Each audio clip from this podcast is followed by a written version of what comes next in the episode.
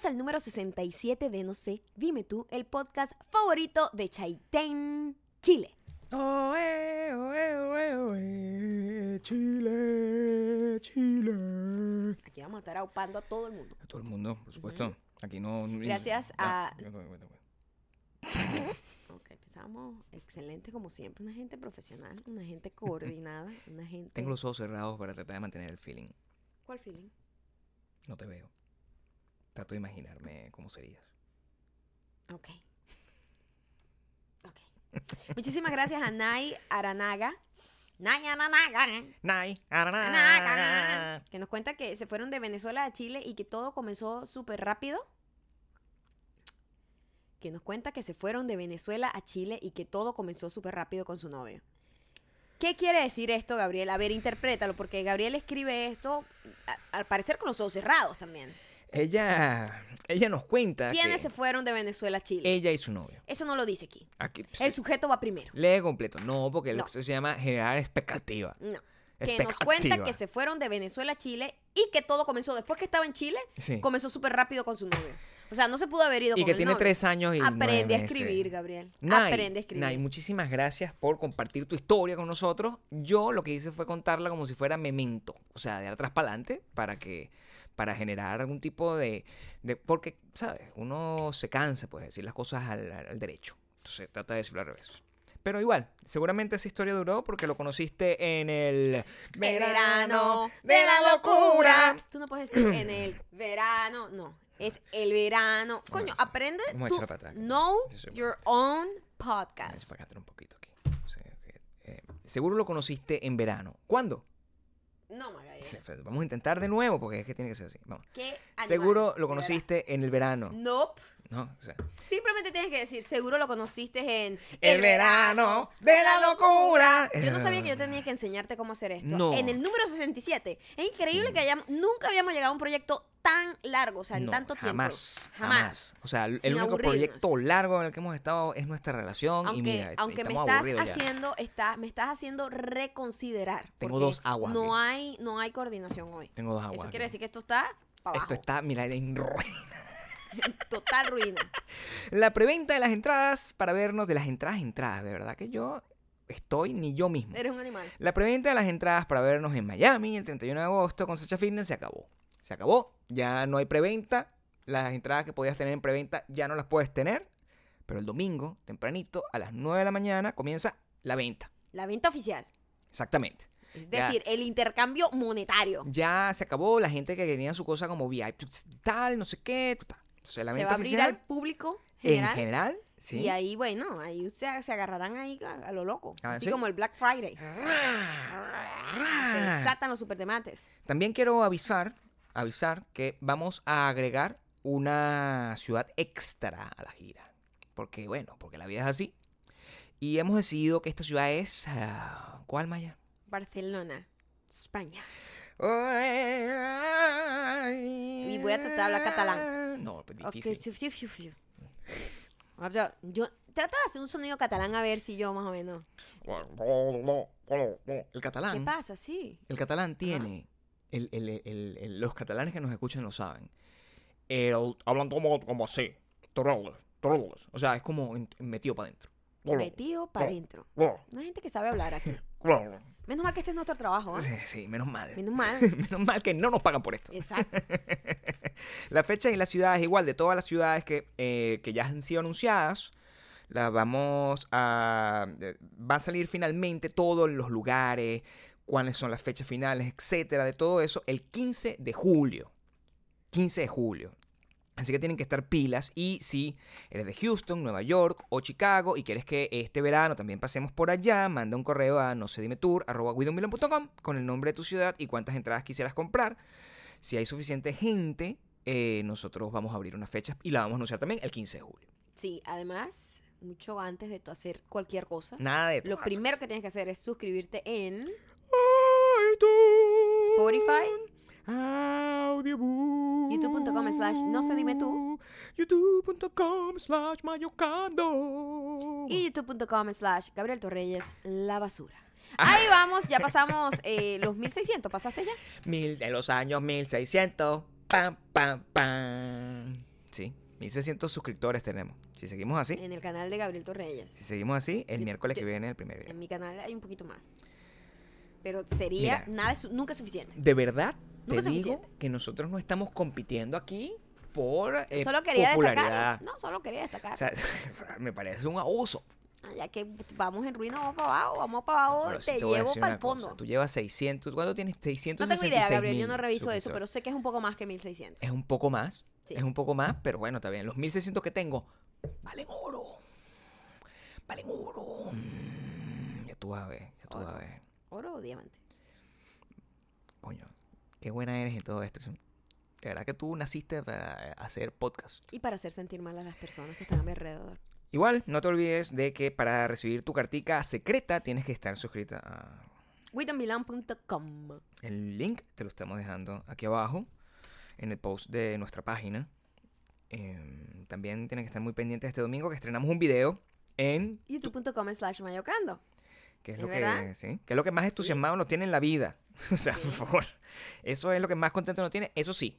Ese video, por favor, denle like, comenten y bombardeen ese video de amor, por Y favor. compártanlo, porque ese video tiene que llegar. O sea, la gente, yo veo que la gente. Por favor, hagamos que este video llegue a las 100.000 en una hora. Y yo, a los 100.000 likes. Sí, se, se, se, se organizan, pero los, nuestros superdiamantes son muy flojos. No, pero si tú los mandas, ellos lo hacen. Ah, ok. O sea, de Entonces lo- sí. es una orden. Es una orden. Es si quieren la tierra prometida, tienen que Sí. ir y darle like. No sé a cuántos likes hay que llegar porque yo no sé cómo son los No, cánones. yo, yo, honestamente, yo siempre me voy por debajo. Porque nosotros siempre estamos bordeando el fracaso. No vaya a ser Claro, que nosotros no, siempre. que nos vamos de boca y decimos, mira, 100 mil y. Y llegamos a 200. Sí, entonces tampoco. No. Quiero poner un número correcto. Digamos, coño, yo, yo estaba dudando entre mil o dos mil. ¿Cuánto te parece que debemos poner? No sé, no tengo idea. La mitad. A lo Mil- mejor 100. 1500. 1500. Si llegamos a los. Esas son las expectativas que yo me hago con la Sí, vida. Bueno, sí. 100 likes. 100 100 likes likes. es suficiente para mí. Vamos a ver, si llegamos a los 500. Vamos Ni siquiera es que es suficiente que yo ay, estoy satisfecha, Claro. sino que digo, bueno, 100. Sí, está bien. Vamos a dejarlo hasta ahí. Es solamente predecir el fracaso me hace sentir bien. Es una, es una- eh, mira, es, es una manera de ver la vida, Gabriel. Exacto. Y- Tú predices el fracaso Y no, no, y no te problema. creas expectativas, Claro. fracasas. No es que te sientes bien, pero por lo menos dices, yo tenía Lo dejo razón. ahí. En cambio, que Yo en, mi- tenía en mi caso, por eso yo vivo constantemente decepcionado, Decepcionado. y triste, porque yo quisiera, yo quisiera decir, coño, vamos a tratar de llegar a los 2000, a los 3000. Pero yo no sé si la gente me va a responder. Honestamente. Honestamente, la gente está muy ocupada, la gente es domingo. La gente no tiene nada mejor que hacer, está tirada en su cama, Ay, está pero en viendo. vez de estar está viendo tutoriales, a una cosas. gente y sintiéndose mal Sí. porque, el- porque otra gente tiene más cosas que ella o está en Sí. una ciudad que ella no ha visitado, Sí. mejor vaya para allá y dennos cariño y hagan que, bueno, la, Sí, la, para ver. la superdiamante, ah, los superdiamantes pues tengan más poder cada tengan vez. una voz. O sea, yo creo que si todos ustedes agarran, yo, según me explicaron en YouTube, si mucha gente le da like en un periodo de tiempo corto, como en 20 minutos, algo pasa. ¿Ah, sí? Sí. Bueno, ya sabemos que la cosa es darle like apurado, rapidito. Pongan el reloj a las fucking 9 de la mañana, hora Miami, por favor.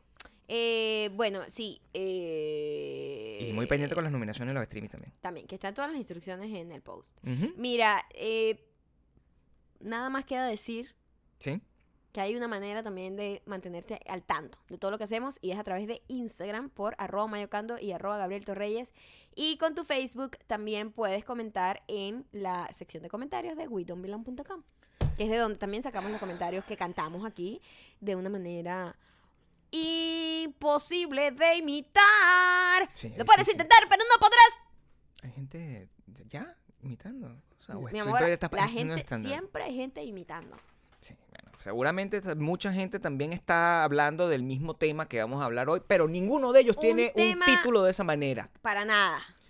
De, Rusia con amor. Hoy fue el juego de España versus Portugal. Sí. Y yo les voy a decir algo. Sí, Voy a decir algo. Todo el mundo sabe que yo no soy fan de los deportes. no eres, mi amor. No lo soy. No eres. Me, me gusta el boxeo. Me Sí. entretiene ver boxeo, MMA, Golpeo. eh, golpes. Gente dándose golpes de verdad. Golte- go- golpes. Golpes de verdad. Golpes de verdad.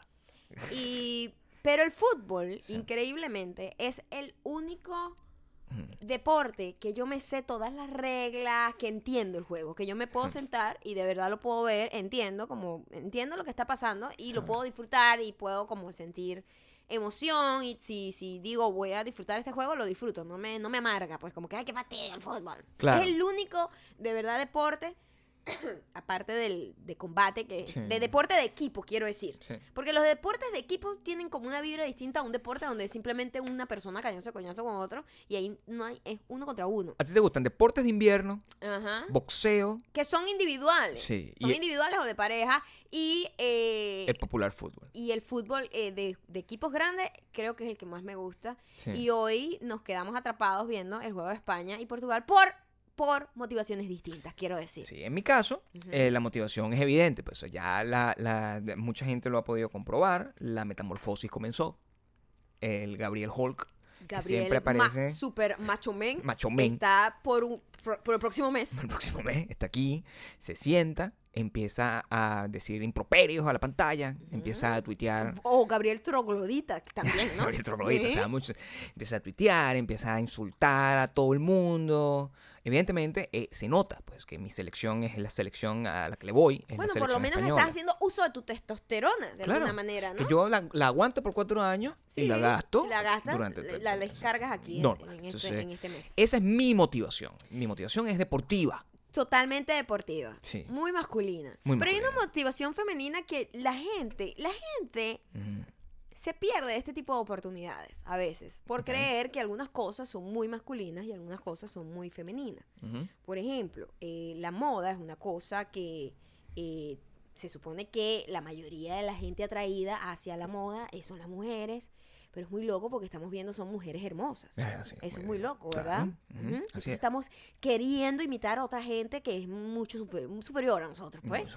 En cambio, los hombres ven el fútbol y yo lo que veía era toda la musculatura de los deportistas en cámara lenta. De verdad. Para mí era pornografía muscular. Sí, yo estaba pornografía muscular. impresionada. Primera vez en la vida que yo veo a Ronaldo con otros ojos, porque Ronaldo a mí nunca me pareció atractivo realmente. Exactamente. Pero creo que es que ya tiene cara de hombre. Eso es lo que pasa, ya está grande. De hecho, yo digo, ¿será este el último mundial? Porque ya está como viejo para deportista, pues. Es un chamo joven. Pero digo, eh, para deportista, dentro de cuatro años ya va a tener como 37, 38 años. Seguramente, sí. Entonces a lo Sí. mejor ya va a estar pasado. O puede que sea la próxima, su última copa. Sí. Eh, su última, perdón, Es el mundial. mejor jugador del mundo, por lo tanto no, no, no Eh, sé si... Pero primera vez en mi vida que lo pude observar y yo estaba y anonadada, Ah, no.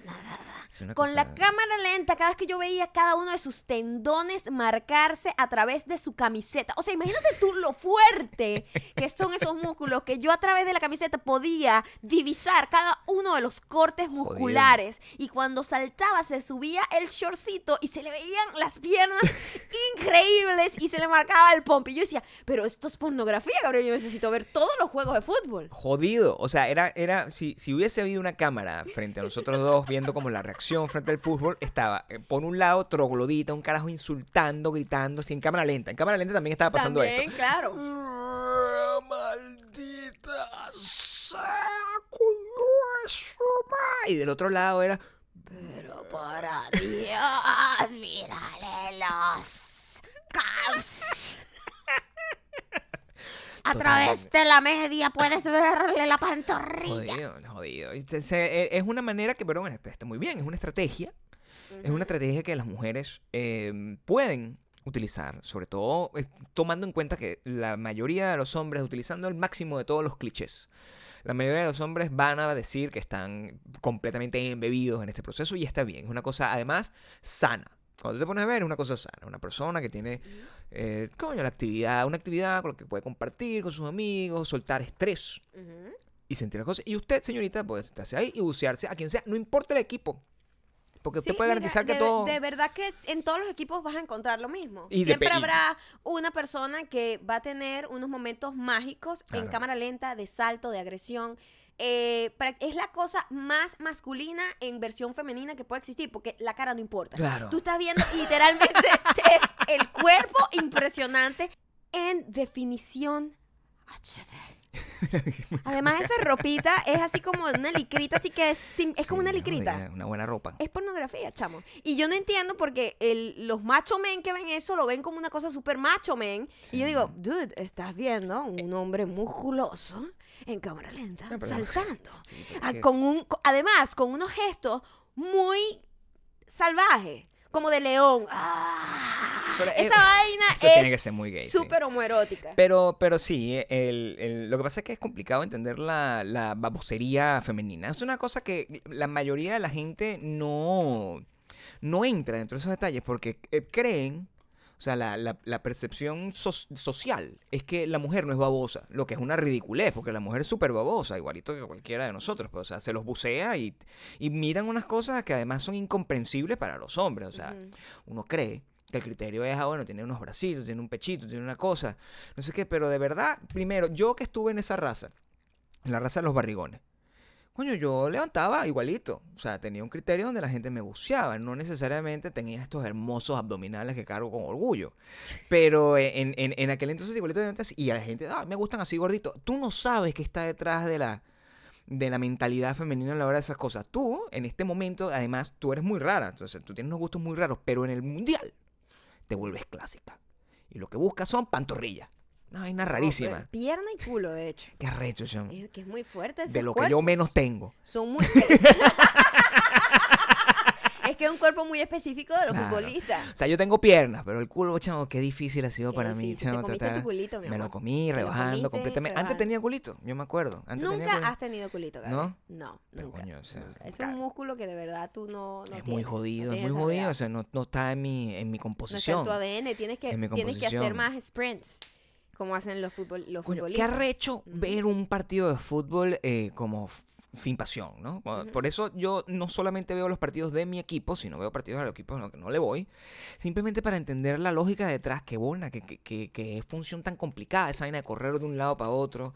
Y, y, y- y eso es como que esa gente no hace caro, esa gente come hamburguesas todo el día, pizza y no le pasa nada. No, no qué creo que coma así, pero digo, deben comer una, una cantidad de Sí. calorías impresionante porque lo que deben quemar esos tipos entrenando y jugando es una locura. Claro, pero esa gente no come yo así mariquito mo- o sea, mo- eso, no modelo. es, eso no es un beisbolista ahí que se harta una hamburguesa Sí, y se fuma un cigarro, un chimón, bueno. una vaina y Pa, ¡pa! una pelota. Acuérdate no. que el béisbol no es deporte. Hashtag es el béisbol no es deporte. No, es un juego en Es realidad. una- un- un pero, chiste. Pero, pero, pero Sí. esto sí es una cosa de, de resistencia increíble. Otra cosa que a mí me divierte muchísimo de, los, de, de esto es, o sea, a mí me tocó, y a Maya también le está tocando por default, ver este, este partido este, narrado, pues, en un canal de televisión.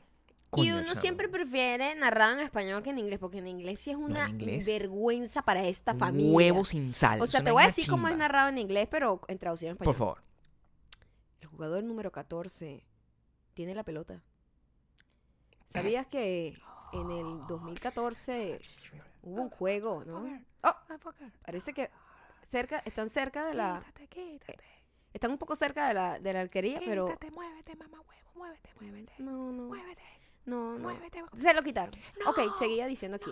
En el 2014 hubo un juego en donde este mismo jugador tuvo una lesión muy importante. Es muy Se emocionante verlo de nuevo jugando. Se está lanzando al suelo. A ver qué está pasando. Se está Volvamos al juego a ver. Se está lanzando al suelo. Como que hay una lesión. Puede que. No se sabe si hay tarjeta. Pareciera ser que el jugador está lesionado nuevamente. ¿Qué es eso? ¿Qué es, esa- qué es Es ese? una gente que no da ningún difícil. tipo de emoción. Ningún tipo de espíritu. Uno viene de una gente que loca. está gritando. ¡Agarra la pelota! ¡Se la pasa! ¡Ay, mi madre! O sea que. y no está pasando No nada está pasando realmente. absolutamente nada. Está da- la, la emoción. Tú puedes disfrutar un juego de esa manera. Tú puedes disfrutar un partido de esa forma. Y además, hoy, hoy lo, lo- lo empezamos a ver completamente en español, pero una- además uno puede encontrar que esa gente que está ahí no está capacitada tampoco para narrar un juego de fútbol.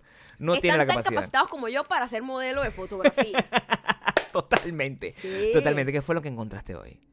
Hoy Eh, estábamos Hoy viendo... encontré un tipo que en vivo y directo, ante una de las eh, quizás audiencias más grandes que puede tener la televisión en estos tiempos donde la televisión ya no importa, sino que todo se ve por internet, es quizás el momento en el que más gente está sintonizando tu canal de televisión. Es tu momento de brillar, es tu momento de demostrar todo lo que has luchado y has logrado estar en, este, en esta posición imbatible, o sea, es el fucking mundial de fútbol. Si Muy tú grande, eres un narrador grande. deportivo, esto es lo más grande que te va a pasar. Es tu Oscar. Y el tipo dice, bueno, gracias a Ronaldo, eh, le da un puto Digo, un punto, un punto, un punto, un punto al equipo de Portugal. Todo el un punto. mundo y todo el mundo supo que dijo puto, pero se debes miraba, seguir sí. con tu cara, tu poker face Sí. y seguir adelante. Y los otros tipos estaban como, marico, estás botado, estás botado. Todo el mundo, el tipo estaba con su cara de pescado seco y todo el mundo lo- estaba con- se miraba a sí mismo, o sea, todos los ojos, con los ojitos torcidos. Es muy jodido enfrentarse a esa situación, eh, pero a lo mejor eso fue lo que le pasó a Robbie Williams. A lo mejor Robbie Williams, en su costumbre, él lo que iba a estar es el símbolo de la paz. Pues, ¿sabes qué? No, ¿sabes que hay, hay parece que hay un mensaje detrás de Hay una la, historia de la paloma. la pintada de la paloma de La averiguaste. Williams? Yo, pues, ajá, Sí, es- al es- parecer estaba es, descontento, sí. seguramente. Al parecer es que cuando a él fue anunciado como la persona que iba a hacer la apertura para el, el- la, La inauguración. Volví a decirlo. La inauguración de lo, del mundial. Ok. Inmediatamente los medios ingleses empezaron a criticarlo porque, claro, Rusia es el enemigo del mundo. Ok, entiendo. Ay, qué bola, este se vendió sucio. ¿Cuánto le habrá pagado eh, Putin para que y s- fuese su payaso y Oh, no ya sé qué? ¿Entiendes? Todo, el, todo la, la prensa inglesa empezó a Claro. decirle de todo, desearle la muerte porque se vendió al enemigo por unos cuatro centavos. Y el carajo pintó la paloma y dijo, I did it for free, bitch. Ah, claro, porque Lo está hice de gratis porque me dio la gana. por su exposure, pues. o sea, está ujú. ah, pero eso se me mm, respeto. Respeto para la, Robbie. verdad, la verdad es que la, la respuesta fue súper positiva. Ok. Yo vi los mensajes y la gente decía, está bien, está bien. Ok. Y así como, marico, es Robbie Williams de vaina, no sé, sa- sacó la verdadera paloma. Porque Robbie Williams siempre hace ese tipo de cosas. Es una persona que. Y que- de repente empieza a dar pipichetada a la bailarina. O sea, eso es así. Ok, ponte ahí. Muy jodido. Yo no sé el, el- el- a dónde nos va a llevar este mundial lleno de, de sorpresas. Bueno, a mí sí, yo sí sé No. hacia dónde me está llevando. Estoy muy emocionada. Si no, Estoy estás, muy emocionada. estás tan emocionada que estás, estás mirándome a mí de manera como que yo no pensaba que tú volvías a verme con ese, con ese deseo. En, en como en 10 años tú no me has visto de Puede esa ser que ya estoy llegando a la menopausia y tú sabes que las mujeres se ponen con la menopausia, Ok. eh, producen menos progesterona, más testosterona y me estoy volviendo un poco ya una vieja. O sea, te estás convirtiendo como en una tía. Eso es lo que estoy diciendo. una- una ¿Cómo se cougar. llama? Una cougar, Una cougar. exactamente. Coño, sí. pero yo estoy, yo, yo estoy acabadito. O sea, tú, yo creo que tú estás apuntando a un, a un target equivocado. Pues yo, yo- cuando tú me ves, yo no, yo, yo no me veo así como, como Cristiano Ronaldo. O sea, yo me veo.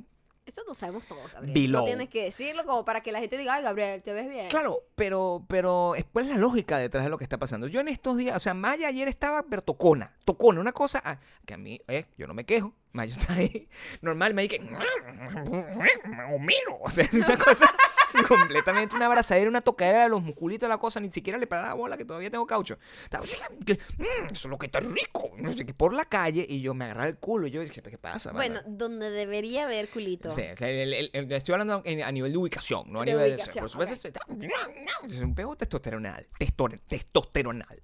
Y yo, bueno, pero no sabía qué estaba pasando. Normal, yo lo dejé ir porque cada vez que, mira, cuando llueve que no escampe. Yo simplemente, yo no me pongo, no le pongo peros a las cosas, yo más bien me abro completamente como, venga para acá. Entonces es normal, la tobadera y la cosa. Me paro en la mañana yo pensando que, bueno, ya se me acabó la buena racha. No sé qué, y llega Maya, ay, está bello, bello, mira, te tomé una foto ayer. y me muestra una foto mía dormido.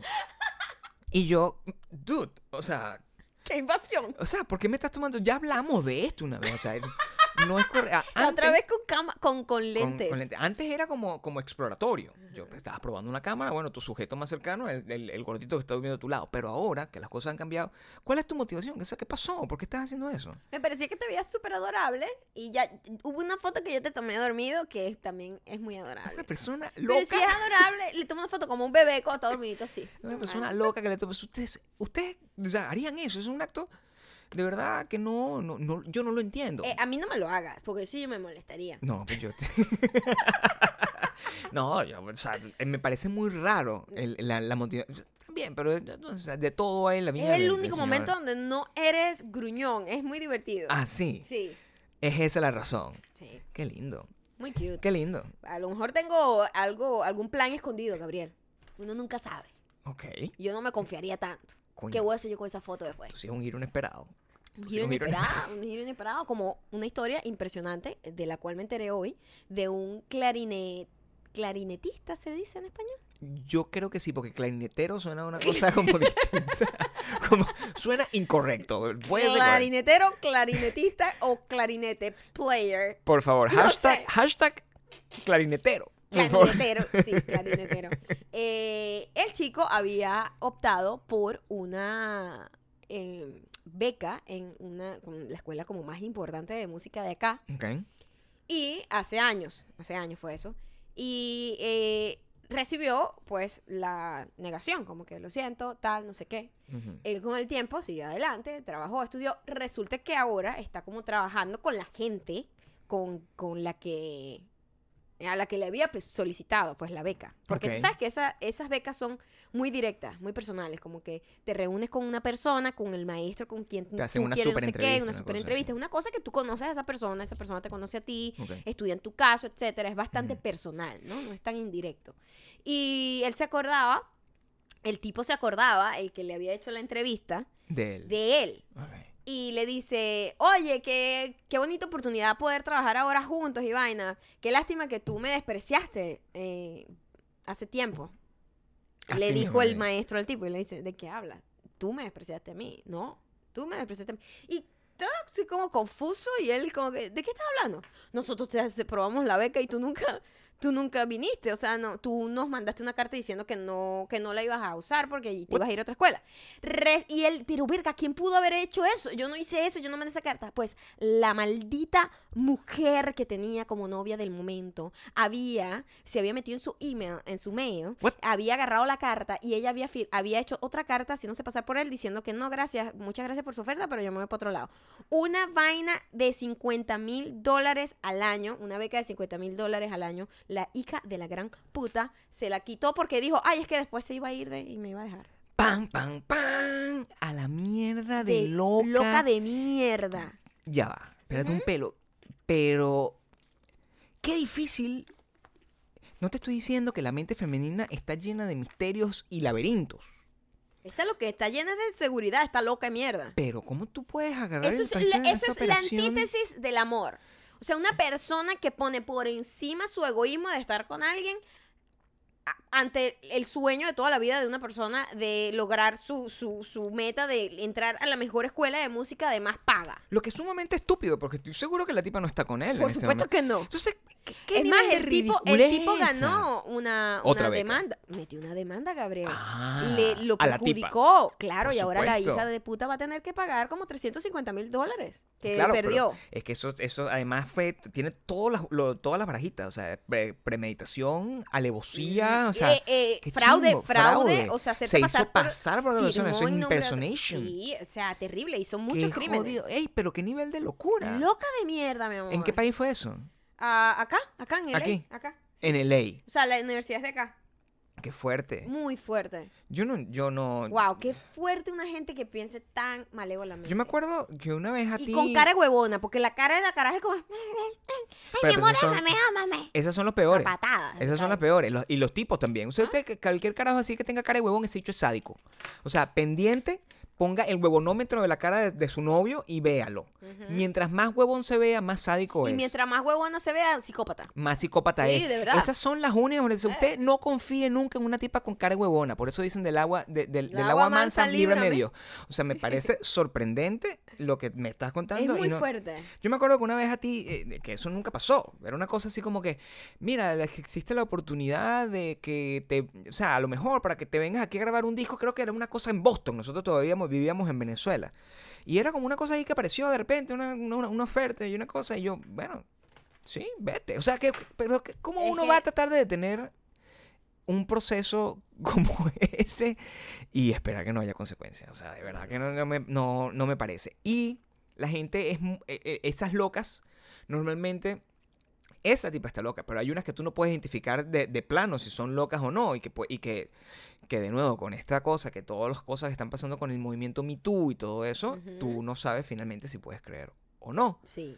Sí, porque con todo el movimiento Me Too hay una, hay un, es un arma de doble filo, me parece peligrosísimo y por eso te digo que cada vez las acusaciones van a ir perdiendo intensidad porque muchísima gente, como yo, eh, va a no. empezar a verlo con mucha, mucho escepticismo, como que, eh, no se puede tomar una palabra de una persona como verdad definitiva simplemente porque forma parte como de un grupo, como de una, una revolución, etcétera, etcétera. O sea, uno tiene que ser también crítico. Claro. Y existe una vaina que es inocente hasta que se pruebe lo contrario, etcétera, un no- montón de cosas, no ¿no? pasa aquí. Que eso ya no pasa. En cuanto se te acusa, ya, Ya, a la muerte. muerte. Cancelado. Sí, ah, muerte. Cancelado. Quémelo, quémelo. Este caso es aún más loco porque me recuerda al de Asís.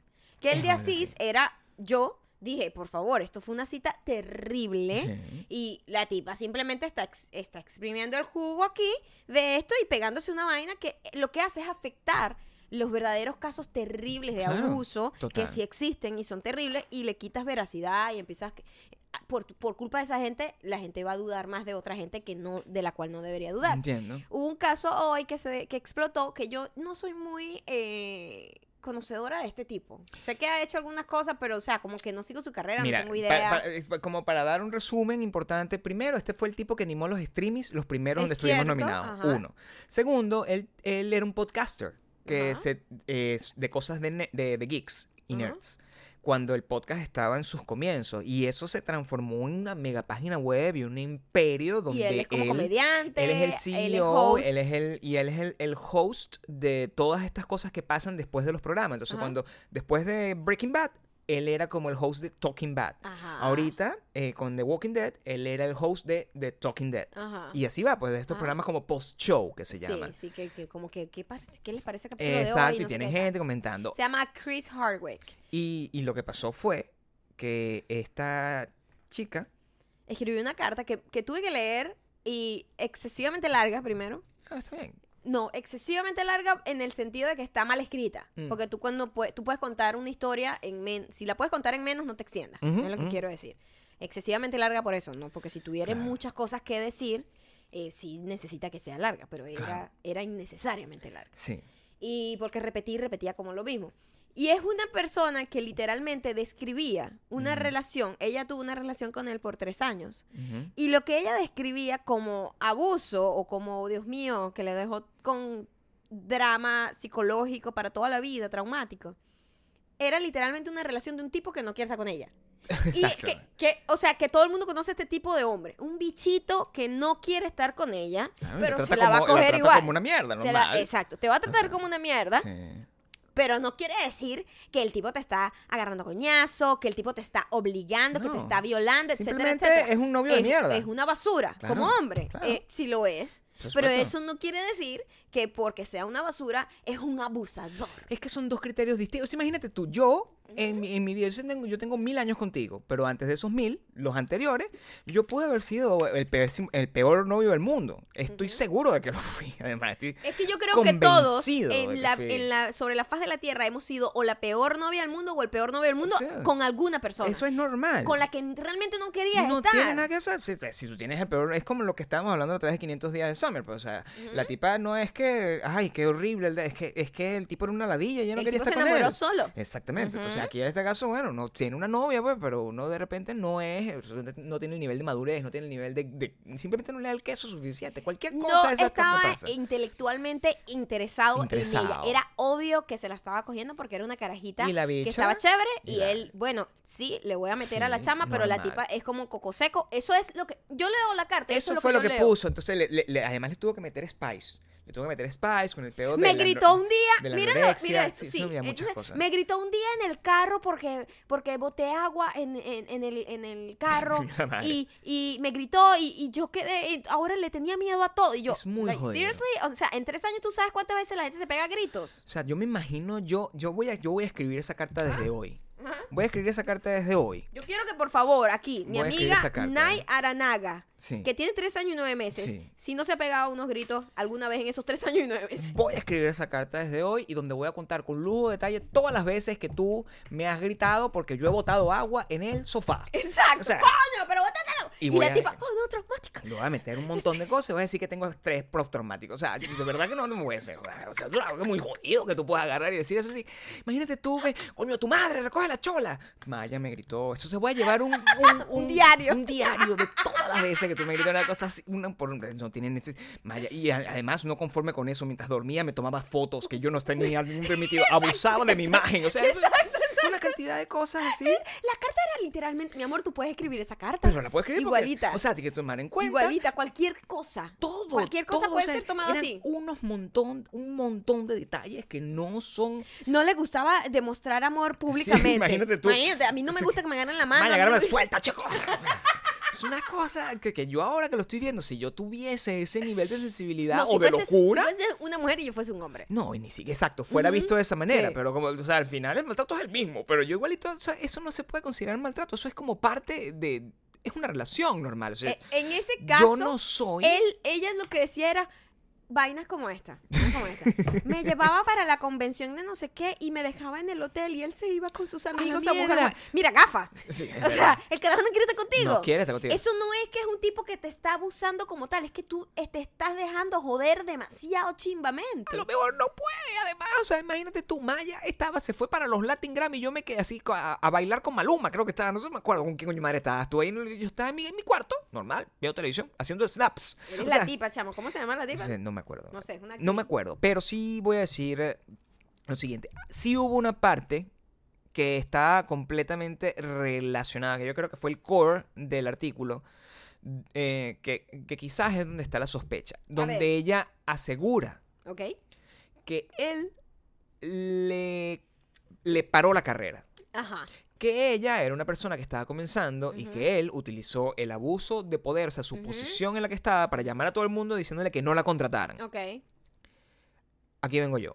Es probable que algo como eso haya pasado, pero Sí. creo que es muy difícil de comprobar.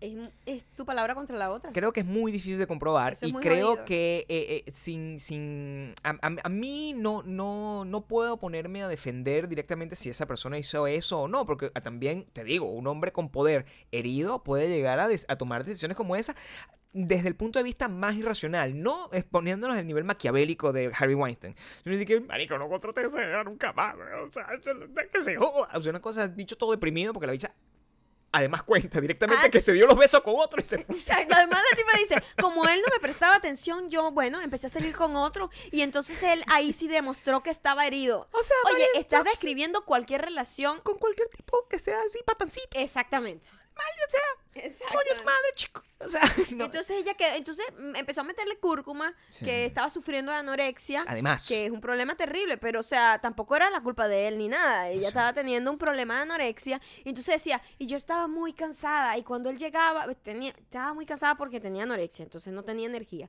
Y cuando él llegaba solo quería sexo conmigo y yo no podía porque decía, no puedo hoy. Y yo, ¿qué es esto? ¿Qué, qué, qué es esto? Lo más triste de todo esto no es ella. Porque, again, es la palabra de ella, que es simplemente una persona que está describiendo con mucho detalle y con dentro de un contexto equivocado un montón de cosas que para mí pueden ser cotidianas. y eh, estamos hablando de una persona que sí tenía un estatus de poder superior, pero que simplemente era un mal novio. Ahorita el bicho tiene esposa, hijo y es feliz. O sea, eso es- eso son dos universos distintos y cada quien en su pedo de pareja, nadie se debería meter. Pero cuando esta persona hace eso público y dice, pone en Twitter, donde unas personas ves que está verificada y coloca, puse muy en una cosa muy privada en, en- en- públicamente. Y yo, ok. Ajá. O sea, eh, no, lo- no puse el link aquí porque quiero que me busquen y me sigan ahí prácticamente. Eso es lo que está diciendo, ¿no? Es como nosotros y que, mira, no te voy a decir dónde está pon- para que lo pongas en Google. O sea, una gente así que está dando exposición. Y la gente reacciona inmediatamente. Cancelado, maldito, quémelo, ojalá saca de su carrera. ¿Quién es ese maldito? No lo necesitamos. Destrucción, muerte, Sí. muerte. Yo lo que pude entender de eso era una relación en donde ella en su mente pensaba que era la novia, pero no lo era. ¿Sabes? Normal. ¿Sabes? Todo el mundo tiene esa Eh, relación. Todo el mundo ha tenido ese tipo de relación Todo en donde la persona se, una de las dos personas se- se- en su mente cree que son novios serios y en realidad son un juju Sí. y obviamente te, es- hay, un, hay un abuso emocional. Sí, lo hay, Sí. por supuesto, pero tú también tienes que tener la capacidad de decir, mira, fuck you, yo no voy a estar contigo porque, porque no quieres estar conmigo realmente. ¿Dónde se establece el límite entre lo que es abuso y lo que es un patán? Eso yo creo que es lo que en algún momento como sociedad deberíamos establecer. Porque, verga, o sea, te lo juro, yo- cualquier ser humano, yo he sido muy bicho en mi vida. O sea, e- es normal. Todo el mundo sabe, yo tuve 16 años. Tuve 20, o sea, es normal. Y yo creo que todo el mundo que me escuche, sea hombre o mujer, ha sido un bicho en su vida. "Ah, Este hecho me cae bien, o sea, sí, bueno, no me gusta mucho, pero igualito me está invitando a salir. O sea, a- Claro, ese tipo claro, de cosas son- eso, eso sería un abuso emocional también. entonces, es considerado abu- abuso emocional. En, aquel, en ese momento, seguramente es considerado un drama. A ver, es un fuckboy que se dice. O eso es un, no sé, lo que quieras decir de cualquier persona. Y, y- y, eh, en el momento, aupado por el dolor de que la persona simplemente no te está parando las bolas que tú quieres que te pare. Exactamente. Pero de convertir eso en un caso de destrucción De- en un caso laboral. y usarlo como, como bandera del De un movimiento Too, feminista. en donde ha sido gente violada, abusada sexualmente, eh, abusada sistemáticamente por un montón de, de directivos Drogada para, drogadas, cogida, o o sea, sea. vainas fuertes de verdad, para que tú me vengas a decir, bueno, este tipo me cogía pero no me quería. Ah, no, Sí. chica, anda a la mierda. Sí, igualito. O sea, es como lo de así, es como que, o sea, en serio, feministas. Yo las apoyo y las apoyaré por siempre. Pero, ¿qué opina la gente? ¿Qué opina No, la O sea, si eso es realmente un abuso eh, emocional al equiparable a un abuso emocional en donde hay abuso real de gritos, insultos, porque ella nunca menciona eso. No. Ese no es el abuso que ella está acusando. Nunca. Nunca, no dice cosas como que la insultara, que la vejara. La gente, la eso, gente porque decía, eso sí es muy fuerte. la gente en Twitter agarraba y colocaba, eh, a veces el abuso no necesariamente necesita que utilices palabras fuertes o palabras bajitas, ni siquiera necesita que utilices palabras, es abuso y ya, o sea, es una cosa... Verga, también cosa respira abuso. Es difícil.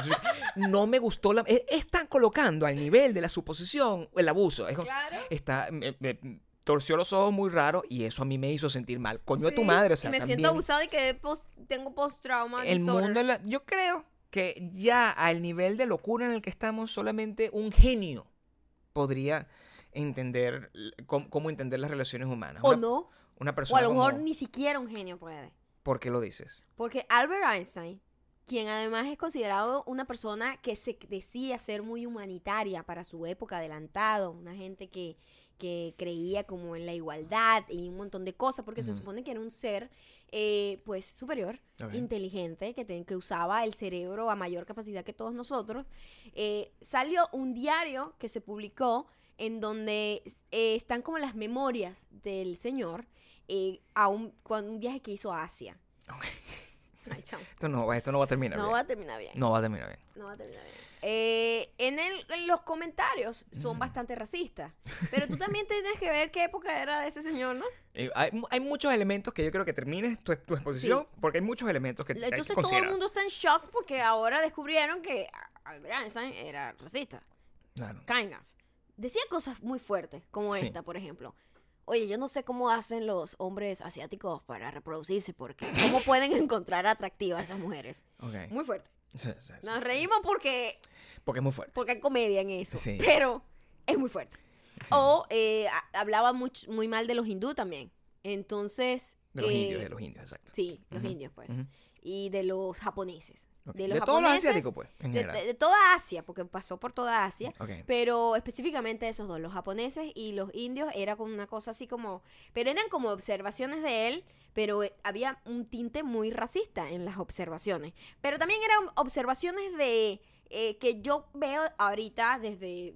tratando de desconectarme emocionalmente con el peo del racismo, ¿no? Sí. entendiendo una persona que de una época totalmente distinta a la nuestra, que los estándares de eh, lo que era ofensivo no eh, cambia, eso va cambiando por años. Claro. O sea, ahorita es ofensivo todo. ¿Entiendes? Ahorita es ofensivo. Ahorita es ofensivo todo. Torcerte los ojos. Si te tuerzo los ojos, abusada, pe- no me puede poder tener relaciones nunca más. Moralmente. Sí, Exacto. Sí, no puede ser. Y lo- sus acotaciones eran muy personales en un diario de él y Sí. además eran acotaciones como muy de eh, diferencias culturales. Ok. que pueden ser muy racistas. Cuando tú ves diferencias culturales, puede sonar muy racista porque tú estás ah, criticando como un estereotipo o criticando las diferencias que tiene una cultura y la tuya. Eh, hay una dis- disyuntiva, hay como una discusión. Sí. ¿no? La gente que dice, qué horrible, se me cayó un héroe, etcétera. Él que era como muy humanitario, eso es lo que nos vendieron, y era un fucking racista, bla, bla, bla, bla, bla. Y está al otro lado así como, ¿por qué están sacando un diario de un señor que se murió hace años? El más, lo que más me sorprende es que es un diario. Ese diario no estaba meant to be published. Exacto. es una cosa que es una persona que... Mira, yo Imagínate si... lo voy a decir en este momento. Ten Lo cuidado, voy a decir cuidado. Ay, mi madre, ay, mi madre. en tengo este miedo, tengo momento. miedo. Imagínate tú al nivel de locura al que estamos llegando, donde eh, eh, eh, debe dar terror. Es una violación tal como que te metan una cámara en tus pensamientos. O sea, el hilo del pensamiento humano a veces va a lugares que tú ni controlas y donde tú puedes pensar y decir cosas que ni siquiera son cosas en las que crees realmente, pero lo dices for the sake de ser, de, de ser eh, entre- entretenimiento, por ser, pero es una cosa, a lo mejor te la dices a ti mismo, ni siquiera la compartes. Ese señor no estaba escribiendo un tratado como Mi lucha, que fue lo que publicó Hitler para que la gente lo leyera y poder asesinar un montón de gente. Es un señor que además era judío Que estaba pensando un montón de, apreciaciones como las que uno puede tener las rocas o no sé. O sea, eh, la policía del pensamiento. Yo creo que es un paso muy, muy fascista. La verdad. Sí. Y, y- y por muchas razones. Primero, tú no debes esperar que ninguna persona sea realmente perfecta, porque si bien es cierto que él puede pensar lo que le dé la gana de un lugar donde fue y que, eh, o sea, yo voy para, yo voy para Francia y pienso que los franceses, lamentablemente, no se vayan. Para mí, yo voy a. Francia y Francia, mi recuerdo eh, eh, a- a- a- Eh, aromático, Sensorial. aromático Totalmente. es que cuando yo me metí en, en- en- en el metro, Fue el peor olor corporal que hemos sentido en nuestras vidas. quería morirme. Claro. Eso no quiere decir que yo piense que los, que los, que los franceses sean Mejor, o- peores, o inferiores. o nada de eso. Yo no. pienso Pero que hay los una franceses diferencia cultural, hay un choque hay cultural. un choque claro. cultural al respecto. Ahora bien, yo, imagínate, estoy yendo un paso más allá y lo estoy diciendo aquí porque siento que es safe decir lo que estoy diciendo. Es decir, que es una, eh, eh, es una cosa eh, eh, objetiva. Bueno, tú vas y es un olor que es distinto al que yo estoy acostumbrado. Pero yo no estoy agarrando. Y si, yo me quedara con esa idea en mi cabeza, imagínate tú, yo soy una buena persona. Yo no puedo ser juzgado porque yo pienso, oye, aquí huele mal. ¡Maldito! Tenemos que llevarte a la cárcel y tirarte Racista. piedra. A mí los franceses me parecen bellísimas. O sea, eso no tiene absolutamente nada Pero que el olor ver. es real. Pero el olor existe. real. Uno puede luchar contra eso. Lo que, lo que. y- y siento que no se puede llegar a tal extremo de querer controlar a la gente porque me recuerda a 1984. Ujú. Es ese nivel de locura. El libro 1984 lo que trataba es que es muy distinto lo cuando tú puedes. eh, Es un nivel de, de totalitarismo tal donde tú no eres juzgado y perseguido por tus acciones, sino por lo que piensas. Qué miedo. Y es muy arrecho miedo. porque la manera como ellos lo lograron no es que te leían el pensamiento, lo que sería aterrador y que probablemente, bueno, cuando tú tienes Facebook es la manera como te pueden empezar a perseguir. Exactamente. Pero sino por lo que el otro pensaba que tú, o sea, la gente denunciaba constantemente como echando un chisme constante. Mira, yo pienso que esa persona que vive ahí, en el libro, eso es lo que pasa en el libro, esa persona que vive ahí, yo creo que esa persona es una persona que quiere tumbar el gobierno. Yo lo veo sospechoso. Ah. E iba a la policía Ajá. y se lo llevaba y lo metía y lo torturaba, Bueno, no sé eso qué, sin ningún eso tipo es de lo que está prueba. pasando con el rollo Me Too. Totalmente. También. Literalmente. Sí. O sea, eh, yo creo que este tipo me volteó los ojos y yo me sentí abusada y por eso ahora eh, yo no he podido tener ninguna relación amorosa nunca más porque me siento menos y me destruyó la carrera. ¡Maldito! ¡Quémelo! ¡Destructivo! Es una quema de brujas Total. muy absoluta Eh. y muy complicada. Y de nuevo, no tiene que ver con el hecho real y eso es lo que molesta. Tiene que ver con que cualquier cosa que tú ¿no? hagas y digas es interpretada como a cualquiera le dé la gana. A ti te pasó ayer con un Me comentario. pasó algo muy gracioso porque alguien yo había puesto hace días que yo creo que eso es lo que a lo que esa persona se refería porque la verdad Claro. que no entendí de dónde venía su comentario. Yo puse una foto en estos días en donde tengo un maquillaje, el fondo es rojo, lo voy a describir para que sepan cuál es.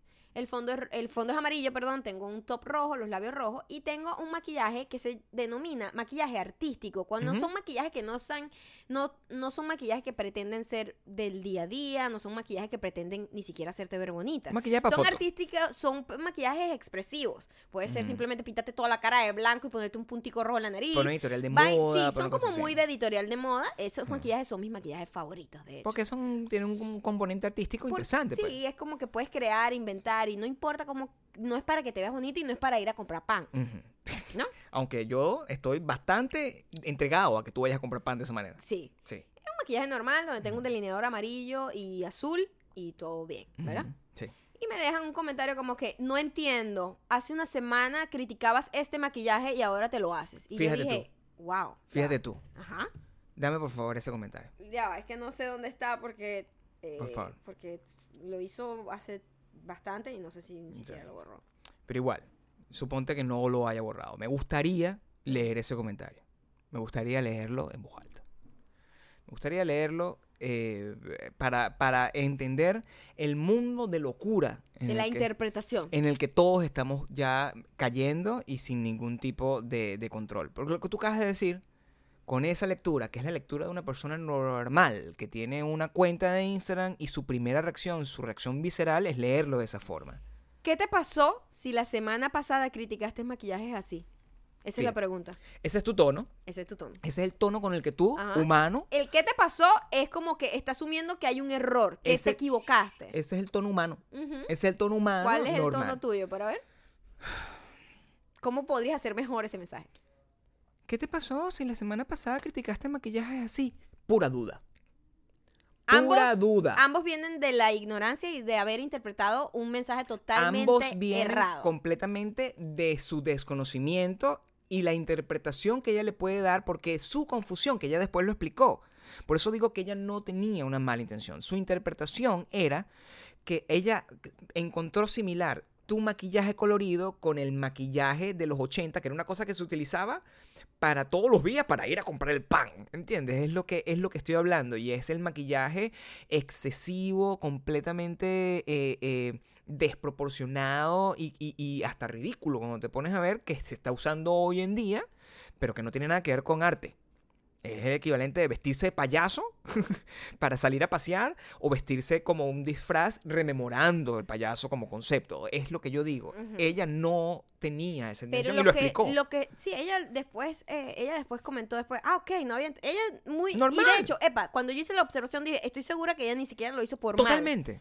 Ella no lo hizo por mal, pero su interpre- pero es muy arrecho que otra persona te interprete a ti y crea que esa es tu verdad. Eso es muy jodido, pero tú no tienes control sobre la interpretación No de la otra persona. No tienes, y por eso hay que ser muy cuidadoso, porque tú no tienes control sobre la interpretación que ella hizo de lo que tú habías dicho Ajá. previamente. Ella no tiene control sobre Para que explicar mejor, lo que yo había dicho anteriormente era un chiste sobre las, eh, la- las tendencias, que eso es muy distinto a los maquillajes artísticos. Las tendencias son un maquillaje que usa todo el mundo y se convierte como el uniforme de todo el mundo. Eso no es artístico. Como es- que todo el mundo usa las la cejas finitas por una época. Exactamente, eso son tendencias. Y yo estaba diciendo que esa gente que tanto ahorita en la actualidad ve el maquillaje de los 80 como algo horrible, que ojo, a mí el maquillaje de los 80 me parece uno de los más artísticos que hemos tenido Exacto. en la historia del maquillaje. Por muchas cuestiones, Por colores, mucho. con es eh, muy expresión, atrevido, es muy, expresi- es muy expresivo. Sí, muy expresivo y muy atrevido y sin y la intención no era verte bella, no era era no era no era destacar tus tus eh, tus rasgos, no era era expresar como rebeldía y de hecho me parece que es uno de los más interesantes. Y lo que decía yo era que qué loco que ahorita la gente que tanto ve el maquillaje de los 80 como algo horrendo va y se llena la cara empegostada, que parece que parece una, una vaina de pastelito, con un brillo metalizado. No quiere decir, con un highlighter metalizado. No quiere decir que a mí no me gusta el highlighter tampoco, yo lo uso y me encanta. Lo que no me gusta es este look acartonado, muy de Instagram, que es un maquillaje que en, la per- en persona es horrible y la gente de verdad sale con ese maquillaje a la calle. Claro. Porque ese es un Y se maquillaje establece como tendencia. de tendencia, no, es artístico. No como por una foto. Exacto. Ella Eso interpretó es. totalmente distinto y ella dijo, maquillaje de color, maquillaje de los 80, ¿por qué está maquillada así? Eso es lo que está diciendo. Exacto. Así lo escuchas tú. Y la gente cuando se mete en la conversación, porque lo ve, Ajá, como yo, yo, un, un tercero.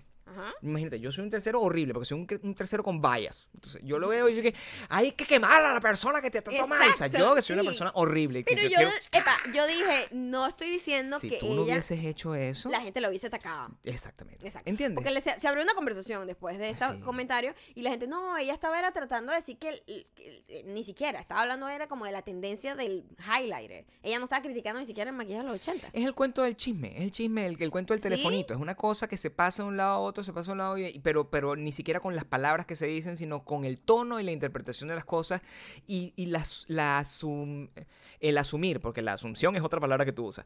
Asunción dije yo la otra vez, ¿verdad? Porque lo, porque Assumption. traduciendo directamente de Sí, assumption. Ay, ¿qué soy? ¿Qué soy? Me Eres- convertí eres una cosa en una, En horrenda. una Eres una cosa horrenda, eres una pocha, una Una pocha pocha, que se sí, llama eso. ajá. Pero la, asumir intenciones. Y no podemos atacar a la gente basándonos en, la, en las supuestas intenciones que podían tener según lo que nosotros podemos creer. Sí. No y se otra puede seguir cosa así. muy importante también es entender que los vamos a suponer que yo hubiese criticado literalmente algo que estoy haciendo, Sí, que no es el caso en este caso, Sí. pero puede pasar. sí.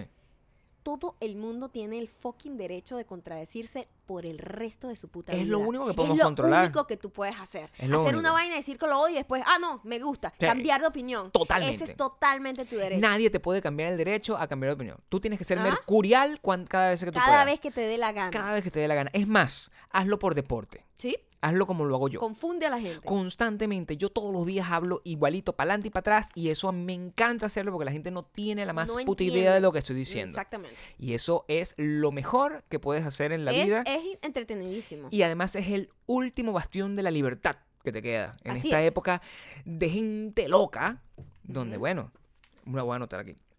Vaya, me mordió. Eh, no, eh, me clavó las uñas en estos días y fue un maltrato horrible que me dejó marcado donde tengo un tatuaje Para ahorita. siempre. Esas cosas, de verdad. O sea, si yo hago una lista de todas las cosas que tú has hecho, yo creo que... Me. Too. Tienes que sacar tu, tu cartita de Me Too. Hashtag, mira, hashtag Gabriel tú. Eso es lo que vamos a hacer. Oh my God. Habló Chamos, porque sabe que estamos... escucharon. Pero aquí el robot, la inteligencia artificial, quiere ayudarte. Quiere. Yo, yo he escuchado todo. ok, ahora vamos con. Recomienda, recomienda, recomienda, recomienda, recomienda, recomienda, recomendación. Esta recomendación tiene unas melodías mucho más bonitas que la que acabo de hacer ahora en este momento. Es una banda. Esta, esta banda es muy, muy curioso que es una banda que la canción que a mí más me gusta en este momento, que la escucho todos los días, es una canción de hace como siete años o algo así. Es vieja, es vieja. vergüenza para esta Soy una vergüenza para esta familia, pero yo no la había escuchado. Y la banda se llama Mini, Mini Mansions, como mini mansiones. Y uno de los integrantes es el bajista de Queen of the Stone Age. Ah, pero imagínate tú. Son puros músicos que tienen varias bandas, ¿sabes? Ese tipo de... Entonces es como el Es una super banda. pues. Este es como el Passion Project.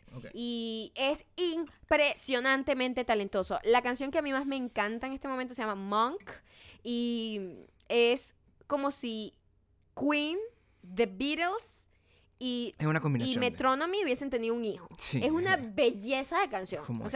Yo creo que no había escuchado yo en tanto tiempo una canción con tantas melodías distintas, cambios de métrica y cambios de mood que lo hiciera de una manera tan fluida como de repente lo hacía Queen o, o The Beatles. Es una canción muy de músico.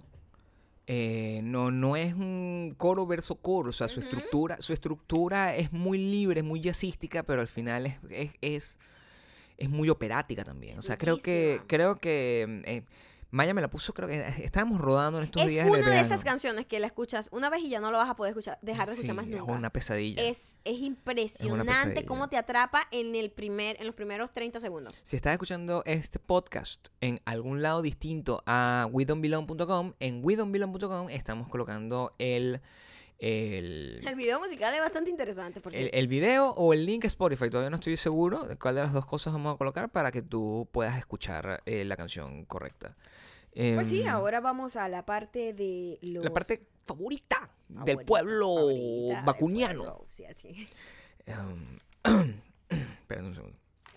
Eh, Comentarios. Eh, gracias, gracias. Decir mí. Em, ¿Quieres cantar esta primera? eh, Canta esa primera, yo te acompaño. Ok. Yo te acompaño.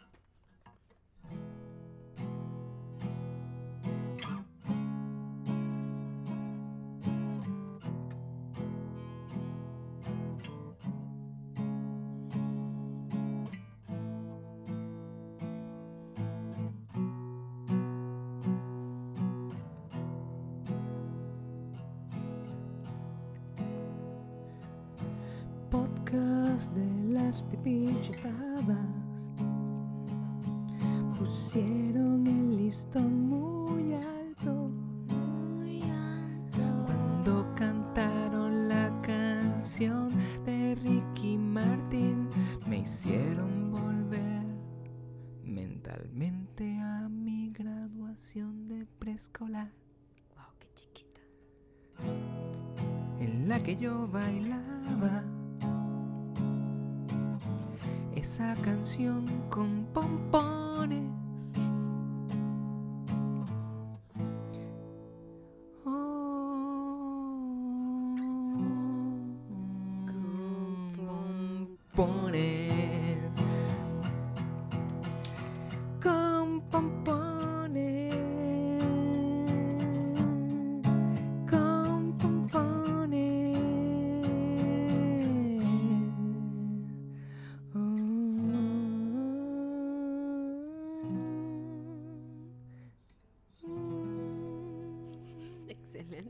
Eso es de, eh, Dai De- Trujillo. Dai Trujillo, no sé si ni siquiera ya le ha venido la menstruación. O sea, qué chiquita, ¿no? O sea, estaba en preescolar cuando Ricky Martin estaba. Oe, oe, oe. Tienes una audiencia muy pequeña. ¿eh? Eso es 1990 y algo, creo. O sea, qué chiquita. Sí, yo supongo yo. Qué O sea, que chiquita. ella debe tener, ahorita debe estar bordeando los 20. Ah, por- ya le vino la menstruación por primera Por vez. lo menos, por lo menos, eh, sí. Por lo menos ya es legal. Sí. Beber. Asumo yo. Y todas esas cosas. Asumo yo. Si no, el- si no lo es, y que ignora todos los comentarios que hemos dicho before this song. Ok. ¿A una Ahora vamos con eh, una canción Ok. un poco más larga. Eh, a mí me gustan las canciones largas para ti. Esto yo lo quería Sí, hacer sí, sí. cortica. Ok. Muy bien. Muy bien.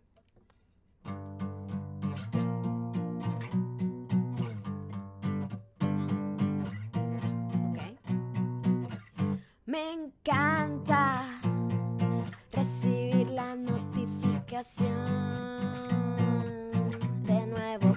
por email. Me trasnocho y llevo toda la semana yendo a trabajar, arrastrándome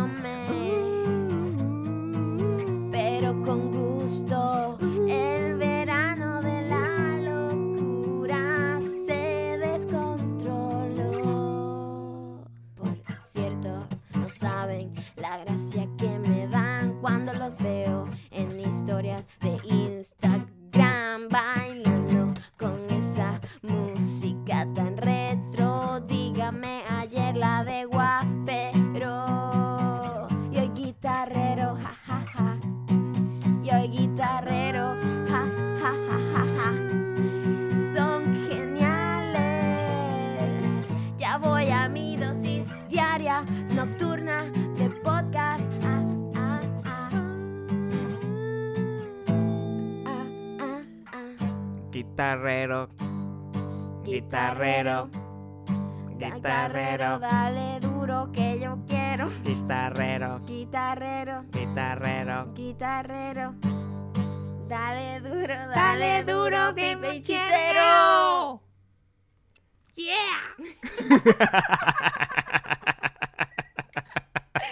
Muchísimas gracias por habernos escuchado. Esta es la primera semana apenas de el el verano de la locura. Tienes que empezar a mejorar. Estaré mejorando, no lo Estaré logrando. La gente le- lo disfruta. Los- esos son los pequeños errores Voy que a nos seguir hacen. maltratándote para que que hagas tu hacen- carta mejor.